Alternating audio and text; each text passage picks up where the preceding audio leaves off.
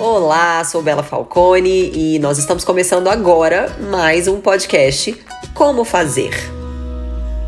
Como ser uma pessoa mais disciplinada? Bom, gente, eu anotei aqui para vocês sete pontos que eu gostaria de falar. Sete pontos que eu analisei na minha vida que me ajudaram a me tornar uma pessoa mais disciplinada em todos os sentidos. Lembrando que a disciplina é uma só. A mesma disciplina que você usa para ir para academia, para se alimentar melhor, é a disciplina que você vai usar para estudar, para trabalhar, para fazer as suas tarefas de casa, para ser uma mãe mais dedicada, enfim.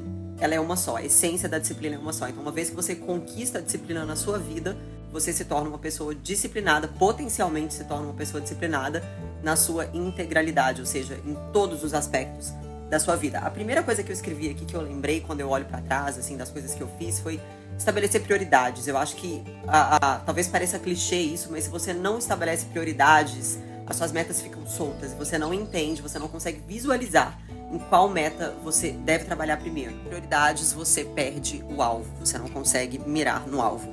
Segundo ponto, escolher uma ação inegociável. A gente sabe que a gente não consegue fazer tudo ao mesmo tempo, então é muito importante que você pegue essas prioridades e dentre as prioridades você escolha uma ação inegociável, ou seja, é, ir para academia. Isso é algo que você não negocia, é, é algo que você não abrirá mão. Então você colocou aquela prioridade também como uma ação inegociável. Você pode até não estar com vontade, mas você não vai negociar porque você sabe que você precisa fazer aquele esforço para alcançar a sua meta. Então, uma das coisas que eu fiz na minha vida que super funcionou foi realmente criar ações inegociáveis. Por mais que eu não quisesse, por mais que aparecesse outra coisa mais divertida e mais interessante para fazer, aquela ação era inegociável para mim.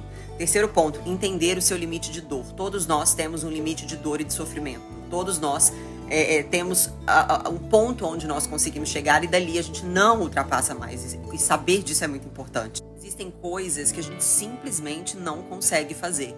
Então é muito importante a gente conhecer o nosso limite e até onde a gente consegue ir, porque mais do que isso virá autossacrifício e fica uma coisa realmente muito pesada e nos leva à desistência e à frustração.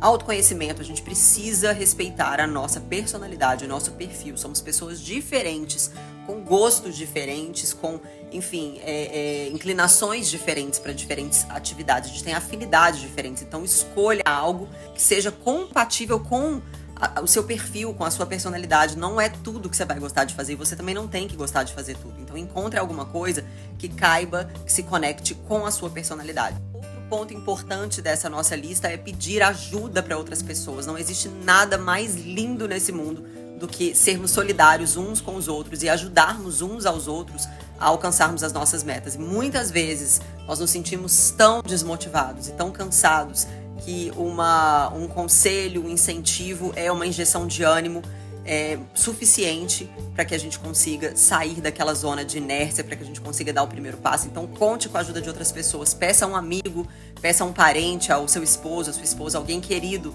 para te incentivar. Olha, não deixe de me incentivar. Me mande uma mensagem todos os dias ali pelo WhatsApp. Enfim, faça parte de grupos também. Isso ajuda demais. Esse incentivo é super importante para o nosso progresso. Bom, outro ponto aqui importante: saber exatamente pelo que vale a pena sofrer. Gente, existem metas que simplesmente não valem a pena tanto sofrimento. Então escolha aquilo que realmente vale a pena você sofrer, entre aspas, e sofra por uma meta de cada vez ou por duas de cada vez. Por exemplo, é, para mim é um sofrimento fazer atividade física, para mim é um sofrimento me alimentar bem, não tem problema. A gente entende que para muitas pessoas pode ser um sofrimento. Então escolha os seus sofrimentos que valem a pena. Não fique dando murro em ponta de faca. Não sofra por coisas que não te trarão um resultado tão valioso, é, assim como, por exemplo, a mudança de hábitos no que diz respeito a exercício e alimentação. Essas sim são coisas que valem a pena sofrer, né, entre aspas.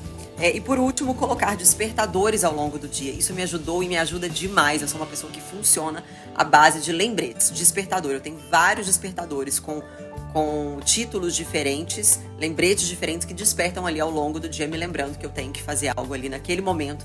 E, e obviamente que aquilo me faz parar o que eu estou fazendo para focar no que é prioridade. Isso funciona super bem porque nós somos seres visuais e eu tenho certeza que essa técnica vai te ajudar também. Combinado? Beijo!